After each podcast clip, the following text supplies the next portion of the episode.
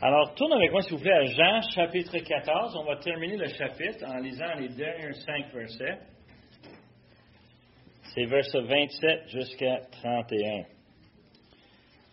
C'est pas beaucoup, c'est pas long, mais c'est très chargé.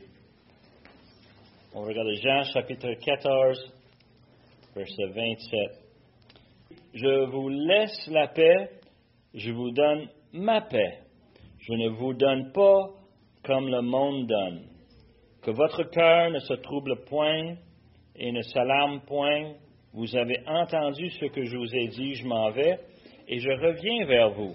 Si vous m'aimez, vous réjouirez de ce que je vais au Père, car le Père est plus grand que moi.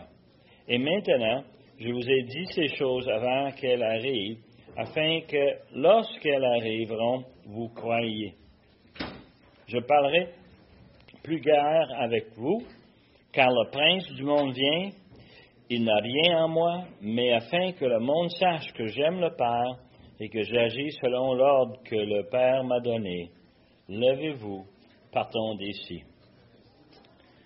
C'est un euh, court passage qui donne quand même une image assez importante. On dirait quasiment comme si Jésus est en train de faire un résumé de ce qu'il avait déjà enseigné depuis deux chapitres. Euh, il donne cette information à, ses disciples pour les encourager, pour leur consoler, pour leur préparer. On a vu tous ces différents éléments. Il semble qu'il a tellement à dire. Je ne sais pas si vous avez ressenti ça dans ce passage, mais il semble qu'il y a beaucoup à dire, mais il manque du temps.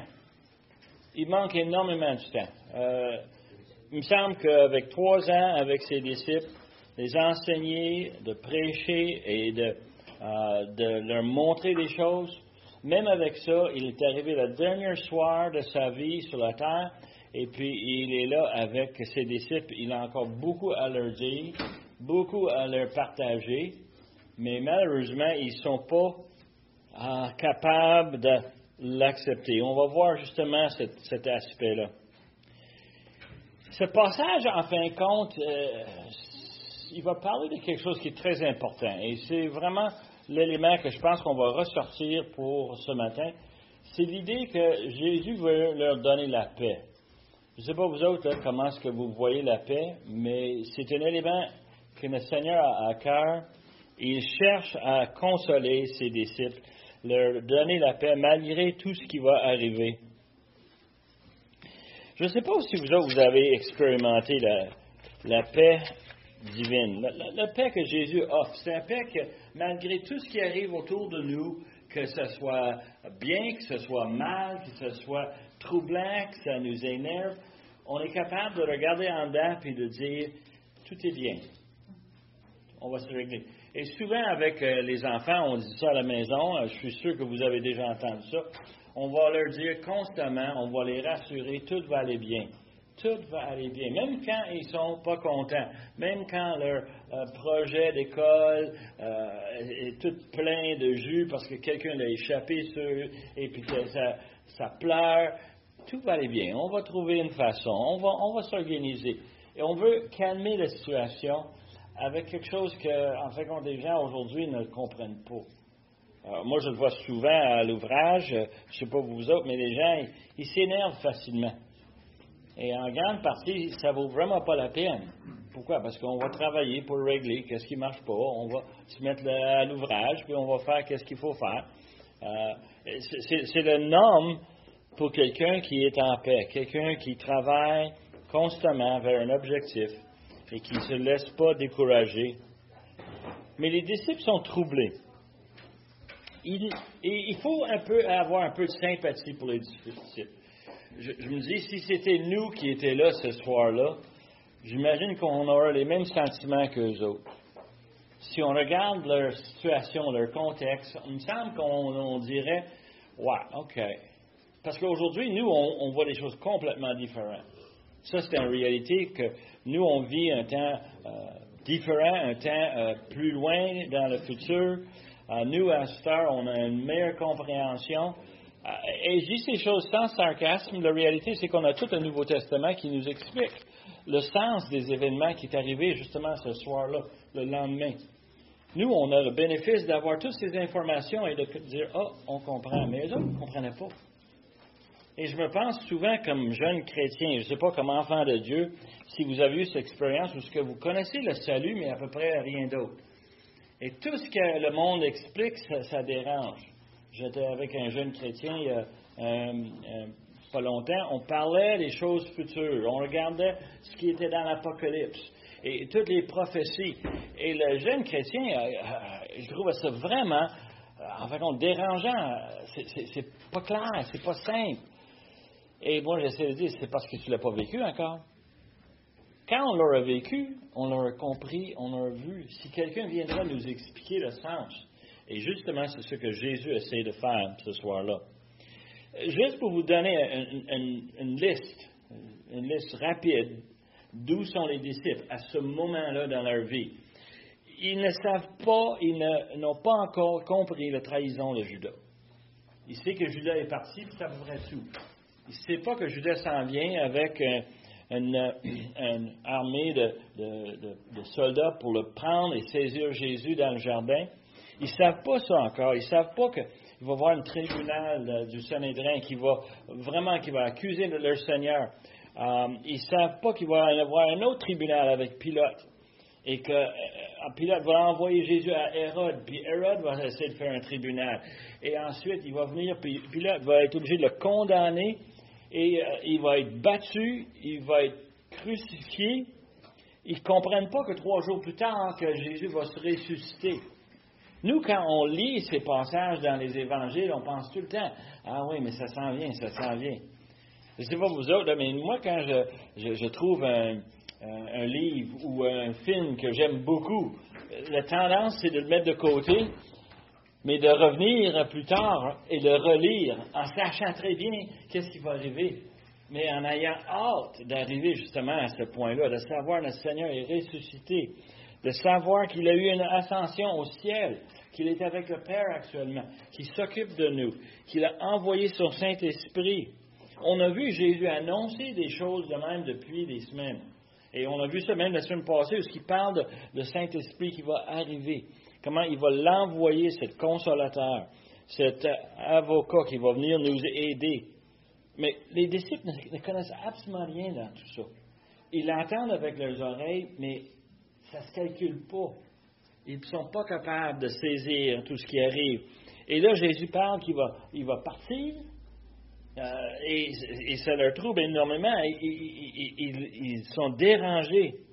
Euh, on pourrait dire en, bon québécois, ils sont bafouinés, ils sont complètement mêlés par ce que Jésus dit. C'est un message très difficile à composer avec. Et ensuite, c'est un très difficile message à interpréter, à savoir comment ça s'applique à chacun de nous.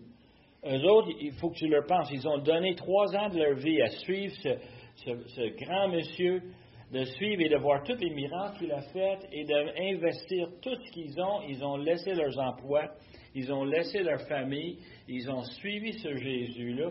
Et là, Jésus dit, je vous laisse. Hein? Après tout ce temps-là? Et ils ont pensé à tout leur investissement, en fin de compte, puis si tu veux prendre une, euh, méthode mathématique, de dire, mais écoute, on a investi trois ans, qu'est-ce qu'on ressort? Qu'est-ce qu'il va nous laisser après trois ans? Il s'en va puis il va nous laisser tout seul? Comment on va se, comment on va se débrouiller? Et c'est un message qui est tellement difficile, et vous l'avez déjà vu, hein? Euh, on dit en anglais denial. Ils sont dans une période de reniement où ce qu'il peut dire, on ne veut pas l'entendre. On ne comprend pas. On n'en veut pas de ça. Et tu peux voir comment est-ce que les disciples sont vraiment bouleversés par ce que Jésus leur dit. Mais, pour nous, on sait très bien comme disciples, plus tard, ils vont comprendre. On le voit très bien après la résurrection, euh, sur la route d'Emmaüs, ils ont commencé à comprendre ce qui est arrivé en fonction de toutes les prophéties de l'Ancien Testament.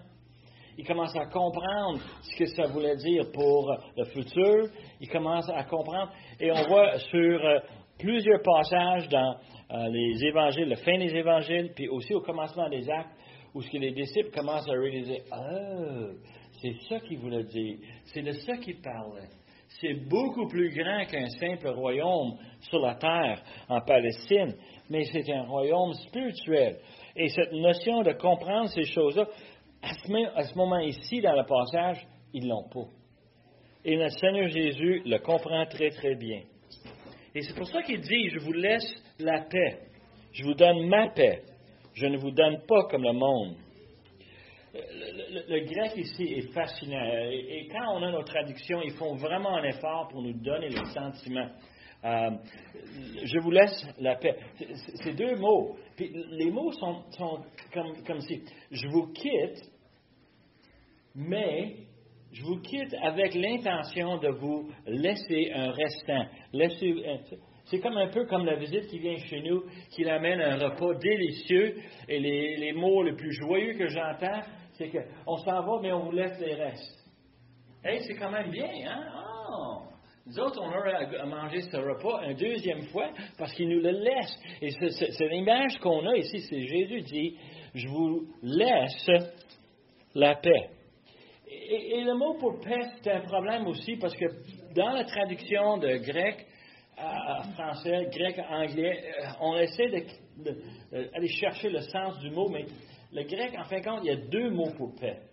Et euh, on, a cette notion ici qu'on a un paix, euh, comment je peux dire, un, paix instantané, tranquille, vite, rapide. Ou on a un mot qu'on a ici, le mot qui sert, c'est un mot plus à long terme. Euh, il parle ici le mot irénée. Et euh, c'est le, mot avec lequel on sert pour Racine pour avoir le nom. Vous avez peut-être entendu le nom d'un de, mes amis s'appelle Irène. Euh, ça veut dire avoir la paix. Et on pense un peu à un paix instantané. C'est normal. Nous, on, voit ça à maintes et maintes reprises. On voit les nations se mettre en conflit et ensuite ils négocient un paix. Hein? Et c'est un coup-de-feu où ce qu'on a décidé, on ne se bat plus, c'est instantané. Malheureusement, la vaste majorité de ces ententes sont de très courte durée. c'est vrai, hein? Euh, c'est triste, mais c'est une réalité. Mais le mot irénée voulait dire un paix à longue haleine, à long terme. Et en fin de compte, il se sert de ça parce que le mot hébreu qui servait, c'était le mot shalom. Vous l'avez déjà entendu, shalom? Et c'est une salutation très typique entre, Grecs, entre Juifs. On se disait ça dans le temps. Euh, on dit ça depuis le temps des, rois, euh, au commencement de l'Ancien Testament. On se donnait cette, salutation, je viens en paix, shalom. Et aujourd'hui même, les Juifs s'en servent. Pierre. Même à l'époque des juges, on voit dans le livre de oui. Et c'est l'idée, c'est qu'on donne une, euh, salutation, on souhaite la paix, mais c'est beaucoup plus profond que ça. Justement, l'utilisation de terme à ce temps-là est devenue très, très courant. Aujourd'hui, je pense que les, Juifs se saluent non seulement shalom, ils répètent deux fois shalom, shalom. Mm-hmm. Ils font un accent sur shalom. Je veux que tu sois en paix, vraiment en paix. Et, nous, on a l'image qu'il cherche un paix à ce moment ici. Mais tu as raison, c'est un, mot répété, c'est un mot qui dure depuis longtemps, qui voulait dire beaucoup plus. Et le, problème qu'on a, on a beaucoup de misère à, le traduire. Le, mot shalom veut dire paix, et ça va, mais ça voulait dire beaucoup plus. Ça voulait dire que c'était un, mot qui voulait dire euh, je te souhaite tout ce qui est bon. On veut, pour le mot shalom, de, souhaiter tout ce qui est bien, tout ce qui est béni de Dieu. On te souhaite un, ensemble de choses. Un ensemble qui fait une vie qui est remplie, hein, qui est remplie de toutes bonnes choses, qui apporte la satisfaction. On est rassasié. Je ne sais pas vous autres, nous, on a, on a eu des expériences où on allait manger dans un des restaurants, et des fois, on sortait de là, puis on dit, où est le plus McDonald's le plus proche? Pourquoi? Parce que c'était bon, mais j'ai encore faim. C'est des petites assiettes gros comme ça. Et l'image ici, c'est que, non, non, que ce soit débordant, que vous êtes rassasié. Non, non, je ne peux pas toucher un autre boucher. Je suis tellement bien, tellement rempli. C'est ça l'impression qu'on a. Quand je suis allé en Israël, euh, on chantait la chanson Shalom Aleichem. That's right. OK. Yeah. Et l'idée, c'est qu'on donne cette, cette expression pour dire on veut une vie qui est remplie, qui est bénie, qui est paisible, qui n'est pas plein de, de- de conflits. Et en fin de compte, nous, en français, ce qu'on a, j'ai pris mon petit Robert, et il dit le, le paix, c'est un rapport entre personnes qui ne sont pas en conflit. Hey, ça c'est bien ça. J'aime ça avec mon épouse. On n'est pas en train de chicaner. Tout va bien, tout roule, tout roule pour l'instant. Hein? Jusqu'à temps que je fais quelque sorte de niaiserie. Hein? Euh, L'idée d'être- d'être de- d'être pas en querelle ou d'être en accord ou d'avoir une entente. Et ça, c'est en fin de compte une expression, une définition humaine. En fin de compte, euh, une des, différentes euh, définitions que Petit Robert donne, c'est ceux qui sont dans la paix sont opposés à la guerre. Et l'idée, c'est le conflit, on a mis de côté, on est en paix, on s'entend. Et on peut voir ça comme un, un terme très commun. Mais pour le juif, shalom, euh, René en grec, c'était beaucoup plus. C'était la paix qui dure, la paix qui est complète, la paix qui nous laisse dormir le soir. Y a-t-il quelque chose de plus agréable de se retirer le soir et on est rempli de contentement? C'est ça le- le- l'expression. Et Jésus dit, je vous donne la paix. Et il dit non comme le monde, parce que le monde ne donne pas cette sorte de paix-là. Et ce qui est fascinant, il dit, je donne ma paix. C'est- Si c'était vous autres qui me donnez votre paix, c'est gentil. Mais d'avoir la paix de notre Seigneur Jésus, celui qui est omniscient, celui qui est omnipuissant, celui qui, vraiment qui gère toutes choses, qui domine, celui qui est souverain dans tous les événements, qui est capable vraiment de dire avec un petit douceur sur le visage, ça va aller bien, tu vas voir, Danny. Inquiète-toi pas. Hey, c'est- cette paix que Jésus donne. C'est une paix beaucoup plus différente que la paix qu'on a de ce monde. Qu'est-ce qu'on peut dire de la paix du monde? C'est quoi vraiment la paix mondaine? Et on en a autour de nous. On est quand même content de l'avoir. C'est pas comme si c'est méchant. C'est bien. Quand on a la paix du monde, qu'est-ce que c'est vraiment? Et on essaie de, de bouillir ça, puis bouillir ça, puis enlever toutes les affaires. C'est quoi la paix du monde? Qu'est-ce que vous en pensez? Cam? Moi, je dirais, je dirais la paix dans le monde, qu'on devrait avoir la paix. Oui, mais la paix de quelle façon? Comment est-ce qu'on va l'atteindre? Comment on va la chercher? As-tu des idées pour ça? Hein? Comment on va avoir la paix? Ça, c'est difficile à dire, mais Ah, ben moi, j'ai un mot, Jean-Marie me l'a enseigné il y a, peut-être 30 ans, euh, plus que ça, peut-être 40 ans. là. Le consensus. Et vous savez c'est quoi le consensus? Yeah, yeah. Ça, c'est quand quelqu'un vous dit on faire quelque chose, ça ne fait pas nécessairement ton bonheur, mais tu es quand même capable d'endurer, de tolérer les conséquences, right? D'ailleurs, les, les- les thèmes de ce consensus-là sont tellement, tellement vagues que chacun lit ce qu'il veut. Ils se mettent dedans son propre interprétation. Exactement. Ça, Yeah. ça marche jamais de- à. Et, et- et ça, c'est un mot technique. Et on aime ça. Au travail, on aime ça. Parce que c'est le minimum. On a plein d'ingénieurs qui sont très compétents. Ils savent qu'est-ce qu'ils font. Ils sont capables de nous dire leurs opinions. Mais à un moment donné, il va falloir que quelqu'un tranche, n'est-ce pas? Un veut aller à gauche, l'autre veut à droite, puis ça ne marche pas. Il faut qu'on soit ensemble. Et on trouve un- une recette qui comprend un compromis. Alors, tout ça. C'est ça la paix humaine. C'est un compromis. Et on, on voit souvent ça. Toi, tu fais ci, toi, tu fais ça. Moi, je vais faire l'autre, toi, tu fais... Et on a complètement décortiqué en essayant d'éviter ce que Pierre a décrit tantôt, cette définition vague. On va essayer de mettre un peu de, de corps là-dedans. Mais même à ça, on peut quand même s'interpréter comme on veut, c'est des paroles. Mais la paix de notre Seigneur est complètement différente. Normalement, quand on a la paix, on fait un compromis entre différents points de vue. Ça peut être deux personnes, ça peut être trois personnes, ou si c'est une élection nationale, ça peut être quoi, 30 millions de personnes? Différents points de vue, comment on devrait faire les choses, mais malheureusement, il va falloir trouver quelqu'un qui va trouver un terrain euh, neutre, un, terrain du milieu. Et dans le résultat, c'est que personne n'est content. C'est ça qui est triste. On a la paix, mais la paix, c'est superficiel. En dedans, on est désatisfait. Et éventuellement, ce qui arrive, une entente semblable, ben, après 4 ans, 5 ans, c'est brisé, c'est temps pour une autre élection. Et on amène toutes sortes d'arguments, on essaie de plaire au monde, puis la réalité, c'est qu'on n'a pas les moyens à livrer. La paix du monde, c'est pas permanent, c'est sélectif, et je dirais même c'est partiel. C'est souvent, ça règle une affaire, mais pas vraiment la cause racine. Et souvent, c'est forcé. Et j'amène ceci. Parce que Jésus dit à ses disciples, je vous donne et je vous laisse la paix. Dans leur temps, le paix était connu sous forme qu'on appelle le Pax Romana. Vous savez comment ça marche, le Pax Romana? Rome arrive avec leurs soldats, ils imposent une façon de faire, puis tu n'as rien à dire, puis tu l'endures. Et ça amène une certaine prospérité, ça amène une certaine tranquillité. Euh, oui, ça vient avec aussi un peur, une crainte, parce que les Romains peuvent décider d'enlever ta vie pour euh, X, Y, Z raisons. Et alors, on a cette paix forcée qui est sur nous.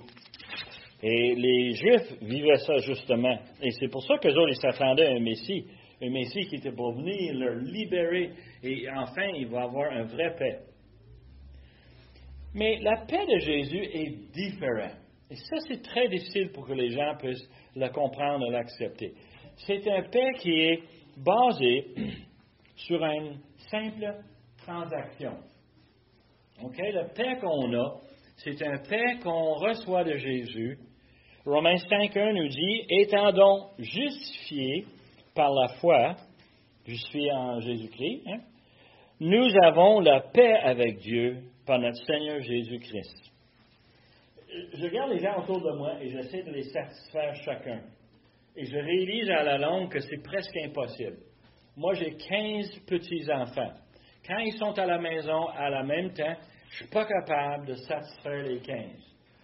Il y en a un ou deux qui veut jouer un jeu. Il y en a d'autres qui veut jouer un autre jeu. Il y en a d'autres qui veulent voir un film sur la télévision. Un autre qui veut jouer un jeu vidéo. Et ça finit plus. Tout le monde a des choses. Grand-papa, peux-tu m'aider avec ci? Grand-papa. Et ça finit plus. Je ne suis pas capable de satisfaire tout le monde. Mais je donne un exemple banal, simplement pour vous dire, la vie, c'est comme ça. J'ai un patron. Mon patron a un patron. On a des clients. Euh, ah, j'ai une épouse, chanceux que j'en ai un qu'un, hein, parce que c'est dur de satisfaire tout le monde. Tout le monde a des besoins, tout le monde a des, euh, besoins réels. Je ne les enlève pas ça. Mais moi, comme personne, j'ai beaucoup de misère avec cela. Mais ce qu'on lit dans Romains 5.1, c'est qu'il y a un qu'un personne qu'il faut qu'on soit en paix avec. C'est qui? C'est Dieu. Et tu peux voir la, beauté de l'affaire, c'est que si moi je suis en paix avec Dieu, si ma- mon épouse est en paix avec Dieu, si mes enfants sont en paix avec Dieu, si mes petits-enfants sont en paix avec Dieu, on est quand on va trouver une façon de s'arranger. Pourquoi? Parce qu'on veut plaire à Dieu. Dieu devient l'élément essentiel. Et le, problème, c'est que nous sommes tous égoïstes. Nous sommes tous pécheurs. Le- le- Les Écritures nous enseignent ça fidèlement à- à maintes et maintes reprises, cette notion que nous, nous sommes pris avec notre péché. Et notre joie, notre paix vient du fait que Jésus a pris nos péchés. Et devant Dieu, nous sommes en paix. Nous avons une entente qui est permanente, une entente qui va durer pour l'éternité. Pour celui qui a mis sa confiance dans le Seigneur et dans le sacrifice qu'il a offert à notre place, nous, ça nous rassasie, ça nous rend contents, peu importe ce qui nous arrive. Nous sommes bénis. Alors la paix que Jésus laisse, sa paix, est une paix beaucoup plus profonde. Et malheureusement, à ce moment-là, les pauvres disciples ne comprennent pas. Mais nous, on peut le lire et, on peut le voir comme Paul il dit dans 2 Corinthiens 5, verset 18, c'est le chapitre de la réconciliation. Il dit, c'est Dieu qui nous a réconciliés et tout cela vient de Dieu qui nous a réconciliés, lui, par Christ, et, que, et qui nous a donné le ministère de réconciliation. Il me semble que c'est, c'est trop de réconciliation. Euh, on était littéralement en guerre avec Dieu. On était rebelles. On faisait à notre tête. On ne cherchait pas à lui plaire. On ne cherchait pas les choses de notre Seigneur. Mais nous, nous avons été réconciliés par Dieu parce qu'il a envoyé son Fils mourir à notre place. Et nous, maintenant, on peut dire au Seigneur, merci parce que tu nous offres la paix et nous, on est capable de vivre avec toi. Paix avec Dieu. Ça, c'est primordial. Et c'est ça la transaction. Quand Jésus envoie cette paix-là, c'est le commencement de la paix dans tous les éléments de ma vie. Um, je me souviens de travailler pendant des années pour une compagnie, et puis à un moment donné, on m'annonce qu'on n'a plus besoin de moi, et euh, on me donne un peu d'argent, puis on dit eh, Bonne chance, trouve-toi un autre emploi. Et partir à la maison et me dire Qu'est-ce que je vais faire? Je, suis perdu. Et, la chose qui, à travers toute cette épreuve-là, c'était Bien, Seigneur même. Seigneur m'a donné ce travail que j'avais pendant 13 ans, c'était bien, j'aimais énormément ce travail. Je suis sûr qu'il va m'aider à trouver un autre emploi que je vais aimer autant, c'est peut-être même plus, et euh, je, vais, avoir quand même une opportunité, une lueur d'espoir, une lumière au bout du tunnel. Comment tu veux le définir? Simplement parce que je sais que le Seigneur s'occupe de moi. Je sais, avec la réconciliation que j'ai eue avec, avec Dieu quand j'avais huit ans, ça dure toute ma vie. Et je suis capable de mettre ma confiance dans le Seigneur, quitte à ce que euh, je suis dans le noirceur, je ne sais pas qu'est-ce qui va arriver, mais je sais que ça va être du bien. Et on sait très bien que c'est le Seigneur qui nous donne toutes choses. Pour nous, comme enfants de Dieu, des enfants de Dieu qui ont le privilège, le plaisir de lire le Nouveau Testament, de le mettre en pratique dans nos vies, la paix avec euh, Dieu ressemble euh, à ce que Paul décrit aux Philippiens. Dans Philippiens 4, 8, il dit Au reste, frère, que tout ce qui est vrai, tout ce qui est honorable, tout ce qui est juste, tout ce qui est peu, tout ce qui est aimable, tout ce qui mérite l'approbation, ce qui est vertueux et digne de louange soit l'objet de vos pensées. C'est ça la paix. C'est ça que ça a l'air. Hein? Au lieu d'être préoccupé avec tout ce qui va mal, au lieu d'être en train de s'inquiéter pour savoir qu'est-ce qu'on va faire, et en réalité de réaliser qu'on est incapable, impuissant, si je pense à toutes ces bonnes choses que le Seigneur met devant nous, bien, ça règle bien les choses, n'est-ce pas? Et ça nous simplifie la vie. C'est pas une paix qui, est, euh, qui va s'effriter, c'est une paix réelle, tangible, et on appelle ça un paix expérientiel. Tantôt, j'ai parlé d'un paix transactionnel, parce que je sais qu'est-ce qui est arrivé à la croix, je sais comment est-ce que ça a réglé. Pourquoi? Parce que j'ai compris qu'est-ce que les apôtres nous ont écrit. Et là, je peux voir clairement qu'est-ce qui est arrivé, mais ça me donne dans mon être un sentiment hein, de paix, contentement, de savoir que c'est réglé, de savoir que c'est bon, peu importe ce qui arrive dans la vie si je me frustre, si je me perds de patience, Seigneur va me pardonner. Il va me montrer ce que je dois faire. Il va me montrer comment je dois repentir de mes péchés, de tourner.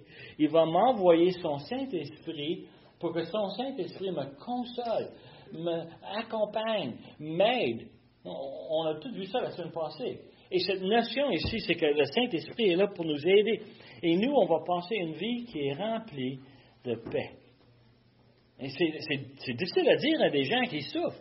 Quand on est dans l'hôpital et quelqu'un a une maladie, une maladie qui mène à la mort, comment on va le conseiller? Quelqu'un qui a un accident, qui, cause énormément de problèmes, de, blessures, toutes sortes de conséquences, et d'être capable de leur dire, on est en paix quand même, parce que Dieu prend soin de nous, peu importe notre situation. Et vraiment, c'est rassurant qu'il nous donne sa paix. Pas juste un petit paix temporaire qui va durer quelques jours, quelques heures. Non, non. Il parle ici d'un paix qui va durer pour l'éternité. Et ça nous montre la volonté de Dieu pour chacun de nos vies. Aussitôt qu'on commence à comprendre c'est quoi cette paix-là, ça change un peu. Moi, je travaille fort pour faire des choses pour ma famille, pour moi-même, euh, pour mes enfants, mes petits. Je, je travaille fort. Mais la réalité, c'est que je veux plaire à Dieu. Et ça vient que ça, ça chevauche toutes choses. cette notion de savoir Dieu a un plan, il veut que nous, on soit là et qu'on soit fidèles, qu'on s'occupe de ses intérêts.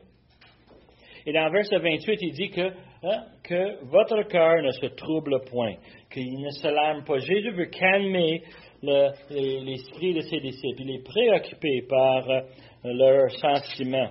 On sait qu'ils sont bouleversés par ce qu'ils ont entendu. Et on sait que cela accroche leurs attentes et leurs désirs. Eux autres, ils veulent avoir la paix de Rome. Ils veulent avoir un, Israël qui prend le dessus sur le monde, qui devient le royaume par-dessus toute chose. C'est notre tour. Et euh, ils ont plein de désirs par rapport à cela, leur rôle qu'ils vont avoir dans ce royaume qui est à venir. Mais Jésus dit non. Il faut qu'on redresse ces points-là. Et euh, ils deviennent de plus en plus réactionnaires quand Jésus parle. Les disciples, on les voit, on n'est pas fini, on va les voir dans les prochains chapitres encore. Et c'est comme si le Seigneur est en train de leur dire du calme, s'il vous plaît. Calmez-vous. Hein? Relax. Hein? Quelqu'un m'avait dit une fois quand je me suis énervé, Dan, respire par le nez. Ah, hein? prends ça. Jésus veut calmer ses disciples. Il a dit, je vous ai, verset 28, euh, la deuxième partie, vous avez entendu que je vous ai dit, je m'en vais et je reviens vers vous. Si vous m'aimez, vous vous réjouirez de ce que j'ai eu. Je vais au Père, car le Père est plus grand que moi. C'est un verset qui est un peu bizarre. Je ne sais pas si vous pouvez essayer de saisir ce que Jésus dit et comment ça va être reçu par les disciples qui sont troublés. Pourquoi est-ce qu'ils doivent réjouir parce que Jésus s'en va? On ne veut pas qu'il s'en va. On ne veut pas qu'il s'en aille. On veut le garder. C'est lui qui nous donne la paix, c'est lui qui nous donne les paroles de la vie, c'est lui qui nous encourage. Pourquoi est-ce qu'on va lui laisser partir? Et c'est fascinant un peu. il dit qu'il il, s'en va, mais il dit aussi qu'il revient. Et parmi les commentaires, il y a beaucoup de débats. Qu'est-ce que Jésus essayait de dire? Il s'en va puis il revient. De quoi est-ce qu'il parle? Ben, il y en a qui disent c'était la résurrection n'est qu'en trois jours. Hein? Dimanche matin, il va hein, se ressusciter, il va se lever vivant, lui qui était mort depuis trois jours. Et tu vois, quand même, il revient. Et les disciples vont le voir. Euh, Thomas va avoir un peu de misère parce que Thomas veut voir les trous. Euh, il ne croit pas que c'est possible. Hein? Montre-moi les trous, hein, c'est ce qu'il va dire. Mais il va le voir, il va voir le Seigneur. Et, Thomas va dire quoi? Mon Dieu, mon Dieu, il va tourner toute une feuille dans dans le chapitre, il va commencer à comprendre, il commence à saisir cette beauté. Mais Jésus aussi parle aussi du fait qu'il va revenir en permanence à la fin de l'âge. oui, il va monter au Père, et, il le dit dans le verset, il s'en va vers le Père et tu devrais te réjouir.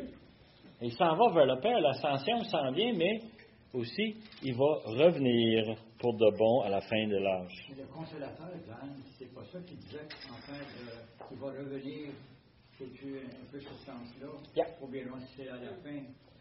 Bon, tu vas voir où ce que les commentaires ont justement ce questionnement.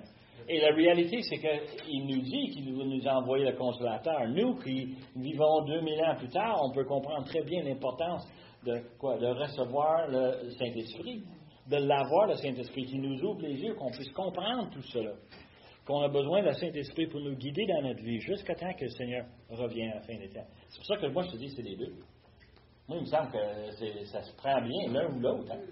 Et euh, d'ailleurs, il veut consoler les, disciples. Qu'est-ce qui va leur consoler plus? La résurrection ou qu'ils reviennent à la fin des temps? Les deux. Mais si on regarde le verset 26, euh, celui qui précède ce qu'on a commencé aujourd'hui, mhm. le consolateur, l'Esprit Saint, que le Père enverra à mon nom, vous enseignera toutes choses, et je vous rappellerai tout ce que je vous ai dit. évidemment que le contexte nous parle de le Saint-Esprit mhm. qui va venir, et puis j'imagine que cette venue, la deuxième, pour moi, ça, ça, ça va aller vite, mais si on voit le contexte, ça m'amène à penser que le Saint-Esprit, il va, il va être ici sur la terre pendant un bout. Un bout. Et lui, il reviendra. Oui. Et, moi, je, Roy, je peux voir ça facilement, à 100%. Le fait que le Seigneur envoie le Saint-Esprit, que le Fils et le Père sont un, l'Esprit est avec eux. Il me semble que si l'Esprit vient, on va voir Jésus aussi, oui. Et alors, on a cette notion, et, en passant, ça c'est une des choses que les commentaires soulèvent aussi? Roy, n'es pas le seul à penser à ça. Et, ce qui est important à comprendre, que tout cela semble être très, très, très acceptable et même désirable pour nous comme enfants de Dieu. Mais il nous dit que il faudrait que eux autres, vous vous réjouirez de ce que je vais au Père. C'est une célébration. Ah, il y a des éléments dedans qui nous échappent. Et les disciples, à ce moment-là, je suis sûr que ça les, leur échappe. Pourquoi est-ce qu'on serait content quand quelqu'un s'en va? Quelqu'un de cher, quelqu'un de proche. Trois ans avec Jésus, il me semble, c'est un, un, temps fantastique, béni. Et pourtant, Jésus dit, tu devrais te réjouir que je m'en vais au Père. Et, il y a plusieurs éléments qui sont insérés. Verset 26, qui nous dit, hey, je vous envoie le Saint-Esprit. Mais dans le passage précédent, il nous a dit, si je m'en vais pas, le Saint-Esprit ne viendra pas. Alors l'idée, c'est que, OK, euh, c'est bon qu'il parte pour qu'on puisse avoir l'autre. Hein, c'est quand même une consolation. Et on découvre comme enfant de Dieu que c'est une bénédiction, parce qu'on n'a pas besoin d'être tous en Palestine en même temps, en, train de suivre Jésus, pour avoir le bénéfice de son Saint-Esprit. On peut l'avoir tout le temps, peu importe où ce qu'on soit, euh, et on conçoit. Alors, cette notion est importante pour nous à comprendre ceci, mais aussi, il y a un autre élément, et l'élément qui, qui nous échappe. On parle ici de onze disciples très égoïstes. Ils ne parlent que pour eux-mêmes. Ils pleurent à cause de leur sort, de ce qui va arriver. Ils sont vraiment attristés. Et Jésus dit, tu devrais être joyeux parce que je m'en vais vers mon Père. Pourquoi? Est-ce qu'on aime quelqu'un, on souhaite le meilleur pour eux? Hein, mes enfants, là, quand ils sont arrivés et ils disent, papa, je quitte la maison. Mais moi, je voulais les garder tous avec moi. Moi, j'aimais mes enfants. Je voulais, voulais pas les laisser partir. Mais il y a quelqu'un d'autre qui a dit, non, non, non. Il hein, faut que tu partes. Quand tu arrives à un certain âge, hein, le petit oiseau, il faut qu'elle s'en va. Et moi, j'étais heureux pour mes enfants quand ils ont gradué, quand ils ont leur premier emploi, quand ils ont rencontré quelqu'un qui l'aimait et qu'ils ont commencé une vie ensemble, quand ils ont eu des enfants, des petits-enfants. Qui a pu imaginer ça, le joie que ça donne? Ah, moi, j'en ai une couple de sourires ici en avant. Là, hein? On sait qu'est-ce que c'est, les petits-enfants. Mais on est joyeux pourquoi? Parce qu'il s'en va faire quelque chose de mieux, quelque chose de bon. Rester puis tondre mon gazon, ça fait du bien, mais c'est pas ça qu'on veut dans leur vie. On veut qu'ils s'épanouissent, qu'ils puissent faire tout ce qu'ils ont rêvé. Et nous, on peut partager la joie. Et justement, Jésus dit, je m'en vais vers le Père. C'est tellement mieux. Et, je sais que ça peut sembler un peu méchant, mais il me semble, être avec le Père ou avec ces onze personnes désobéissants, pécheurs. Le Père, il me semble que le choix est assez facile, n'est-ce pas? On devrait être heureux pour le Seigneur Jésus qui soit capable de retourner vers son Père. Et verset 29, il dit, Et maintenant je vous dis ces choses avant qu'elles arrivent, afin que lorsqu'elles arriveront, vous croyez. OK? C'est temps qu'on se souvient de l'objectif de l'apôtre Jean lorsqu'il a écrit cet évangile. Il veut qu'on croie que Jésus est le Fils de Dieu, et qu'en croyant, on ait la vie éternelle. Alors, verset 29, il dit, je vous en parle, j'en parle de ces choses-là, afin que lorsque elles arrivent, vous croyez. Je vous donne la munition nécessaire pour que quand ça arrive, tu vas voir ces choses et dire, Jésus avait raison. Jésus nous a dit la vérité. Jésus est ce est vraiment Dieu pour être capable de prédire ces choses. Now, c'est une importance et il faut comprendre un peu. On a déjà parlé de ça dans les enseignements passés. Peut-être que vous étiez parmi nous, peut-être pas. Euh, ça fait un bon bout de temps lorsqu'on a regardé Daniel, lorsqu'on a regardé Ésaïe. On a fait plusieurs différents passages dans l'Ancien Testament où on a regardé des prophéties pour comprendre que les prophéties, c'était un ensemble. Quand un prophète parlait, normalement, il donnait une prophétie à longue haleine, quelque chose qui va arriver dans le futur, mais aussi quelque chose qui va arriver très bientôt. Pourquoi? Pour donner la crédibilité à cette prophétie long, long terme.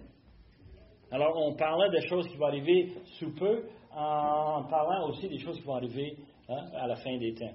Et on a arrivé à cette notion. Alors Jésus est en train de dire, je te donne l'information nécessaire pour vous préparer que plus tard, Quand ça arrive, tu vas dire, oh, c'est quoi les autres choses? Et, c'est fascinant. Quand on regarde, par exemple, le Nouveau Testament, on voit euh, l'accomplissement des prophéties de l'Ancien Testament. Mais pas tous. Il y a un pourcentage, à peu près une tiers. Il y en a deux tiers dans l'Ancien Testament qui ne sont pas encore accomplis. Pourquoi? Parce qu'ils s'en viennent dans le futur.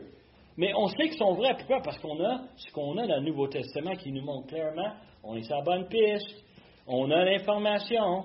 Les prophètes nous ont dit l'information nécessaire pour que nous autres, on puisse se rassurer. Ce qui s'en vient est vrai. Et ça nous montre que tout ce que Jésus a dit, c'était pour nous la vérité. Pour nous, ça nous aide. il y a un autre élément là-dedans qui est sournois. Jésus dit ceci au 11. Puis merci à Jean qui nous l'a transcrit, que nous, on peut se lire et puis on peut euh, l'approprier, ces mêmes promesses. Mais la réalité, c'est qu'on ne serait pas capable d'approprier ces promesses si ce n'était pas vrai. Les preuves que Jésus a données aux disciples nous donnent la crédibilité d'être capable de lire chacun des épîtres avec conviction, à lire euh, les actes des apôtres et de savoir c'est vraiment ce qui est arrivé. Et le Saint-Esprit a inspiré les auteurs du Nouveau Testament pour nous donner une parole qui est juste, qui est fiable, qu'on peut mettre notre confiance là-dessus à 100 Et c'est très important de comprendre que sans ces prophéties-là, on aurait une, place où on pourra douter. Ouais, peut-être c'est beau, peut-être c'est une histoire intéressante, oui, c'est charmant un peu, mais est-ce que vraiment c'est vrai? Ben oui, ce Jésus qui est mort sur la croix, ce Jésus qui a été ressuscité, ce Jésus qui a fait miracle après miracle après miracle, nous démontre, hein, nous donne les preuves nécessaires pour prendre la parole de Dieu comme étant solide et vérité. C'est ça qui rentre euh, en compte pour avoir la foi. Si on n'a pas la foi, c'est bien beau, des belles histoires, mais c'est des mots. C'est des mots. S'il n'y a rien en arrière, c'est juste ça. Sans la foi, et, ça, aujourd'hui, c'est difficile parce qu'on vit dans un monde qui est basé sur le divertissement. On regarde des bandes dessinées, on regarde des films de science-fiction, on lit des livres, euh, on a des livres d'amour, on a toutes sortes de, divertissements qui est justement, c'est des paroles. Mais quand on ouvre celui-là, là, celui-là n'est pas pareil. C'est basé sur des faits, des faits qui viennent de, notre Seigneur, qui viennent de Dieu lui-même, et on peut avoir confiance là-dedans. Ça n'empêche pas d'être euh, agréablement surpris par une histoire ou une scène. Il n'y a rien de mal là-dedans. Mais ce n'est pas la même chose que de savoir ça, c'est vrai. Ça, ça va tout changer la vie de moi, ma famille, mes collègues de travail. C'est pour eux. C'est pour nous vous dis ça, Dan, par rapport que moi, je lisais la Bible depuis l'âge de 18 ans. Pourquoi qu'à 52 ans, là, j'ai accepté le Seigneur? Ah, ça, c'est beau. des mots que j'aimais bien les histoires. C'était beau, hein? Ah, hein? Mais quand c'est vrai, c'est vrai. Hein? C'est vraiment toute une affaire différente. Et verset 30, il nous dit, Je ne parlerai plus guère avec vous, car le prince du monde vient. Il n'a rien en moi, mais afin que le monde sache que j'aime le Père et que j'agis selon l'ordre que le Père m'a donné. Dans le temps est limité, et Jésus dit ceci à ses disciples, et il y a un élément essentiel qu'on doit euh, prendre. En fait, comme plusieurs, mais il y en a un que je trouve qui, qui est plus important on sait que si on regarde ce qui est arrivé, Jésus est avec ses disciples en haut, dans la chambre haute, ils sont en train de finir leur repas, et puis euh, il parle et il leur dit, euh, je ne parlerai plus guère avec vous. Pourquoi? Parce que le temps est court, ça presse. On va le voir. Et on sait qu'au même instant, Judas est en action. Judas est parti, qu'est-ce qu'il est allé faire? Il est allé rassembler des troupes, il est allé chercher les Juifs, les Juifs en étant, comme Jean le décrit, les Juifs, les dirigeants du peuple, et il est allé les chercher, il va les apporter. Jésus sera saisi, Jésus va être pris, il va l'amener dans un, tribunal bidon, on va lui attaquer, accuser, il va être amené devant Pilate, devant Hérode, on sait qu'il sera battu de verge, une, une torture horrible, il va être crucifié par des soldats romains, puis Jésus ne dit même pas ça, il n'en parle pas de ça. Qu'est-ce qu'il dit? le prince du monde. Et c'est ça qu'on a beaucoup de misère à comprendre. Quand vous regardez les manchettes des nouvelles, il faut que vous regardez ce qui est arrivé, mais il faut que vous disiez, une minute, c'est vient d'où ça? C'est le prince du monde qui cherche. Et dans le cas de Jésus, il cherchait à le détourner et de l'enlever. Il essayait de le faire mourir à plusieurs reprises. Il essayait de, tout faire. Il est en action, le prince de ce monde. Il travaille fort contre Dieu, contre son Fils et contre nous, ses fidèles. Ah, c'est Satan, le prince du monde. C'est lui qui est en marche. On parle ici d'un monde en parallèle, un monde qui est par-dessus notre monde aujourd'hui, qui maintient une influence incroyable. Nous, on ne le voit pas. Ceux qui sont autour de nous ne le voient pas, mais ils sont poussés par des événements, des événements dressés par Satan. Et il veut faire tout faire pour gâcher ce que Dieu a planifié et il n'est pas capable. Et Jésus est en train de le rassurer. Pas de souci, pas d'inquiétude. Celui qu'on voit avec nos yeux est celui qui est au-dessus de toutes choses. C'est vraiment, il y a deux mondes différents. Hein? il conclut avec la fin de verset 31 avec une expression que je trouve intéressante. Euh, Simplement parce que moi j'aime beaucoup la chronologie, j'aime les choses qui sont. Il dit quoi? Levez-vous, partons d'ici. Et c'est encore cette notion qu'on manque de temps. Le temps est court. Et il faut qu'on avance. Et Jésus sait qu'il faut qu'il soit dans le jardin. Il sait qu'il faut qu'il soit le jardin quand Judas arrive. Le Seigneur est, en train d'orchestrer toutes choses, comme il fait dans nos vies à nous. Il coordonne tout. Et il dit aux disciples, viens on se lève. Le problème que j'ai, moi, avec ça, c'est que Jean nous donne un paquet de chapitres entre chapitre 14 et chapitre 18 où ce qui va se faire arrêter. Qu'est-ce qui arrive entre-temps? Ben, il y a encore deux autres chapitres où ce que Jésus va faire des promesses, il va parler à ses disciples, il va les préparer. La majorité des commentaires disent, ben c'est simple, ils se sont levés de la table, ils ont parti à pied, et pendant qu'il marchait, il parlait. Est-ce que vous parlez en marchant avec des amis? Tout le temps, hein? À un point que des fois, on se perd. On est en train de parler l'un avec l'autre et on discute, puis c'est ça qu'il va faire. C'est le soir, c'est la nuit. Ils vont traverser la ville de Jérusalem avec les torches. Ils vont se rendre dans le jardin euh, de Gethsemane. Ils vont traverser pour se rendre là. Et tout le long, Jésus va leur parler. Et rendu au chapitre 17, il va prier il va prier et il va prier pour toutes les choses qu'il a mentionnées depuis chapitre 13, 14, 15, 16. Ça va être fascinant de voir tout ça en action. Alors, levons-nous, partons d'ici. Quelle meilleure façon de finir une étude. Hein? Prions. Père éternel, on te remercie pour le fait que tu nous as donné ce récit. On voit qu'est-ce que ton Fils a fait pour nous. Et comment est-ce qu'il a à cœur ses disciples? Il n'a pas fait quelque chose de mécanique simplement pour accomplir la transaction, mais parce qu'il faisait ça par amour, par affection pour nous. Et Seigneur, on te remercie pour justement ce cadeau que tu nous as donné.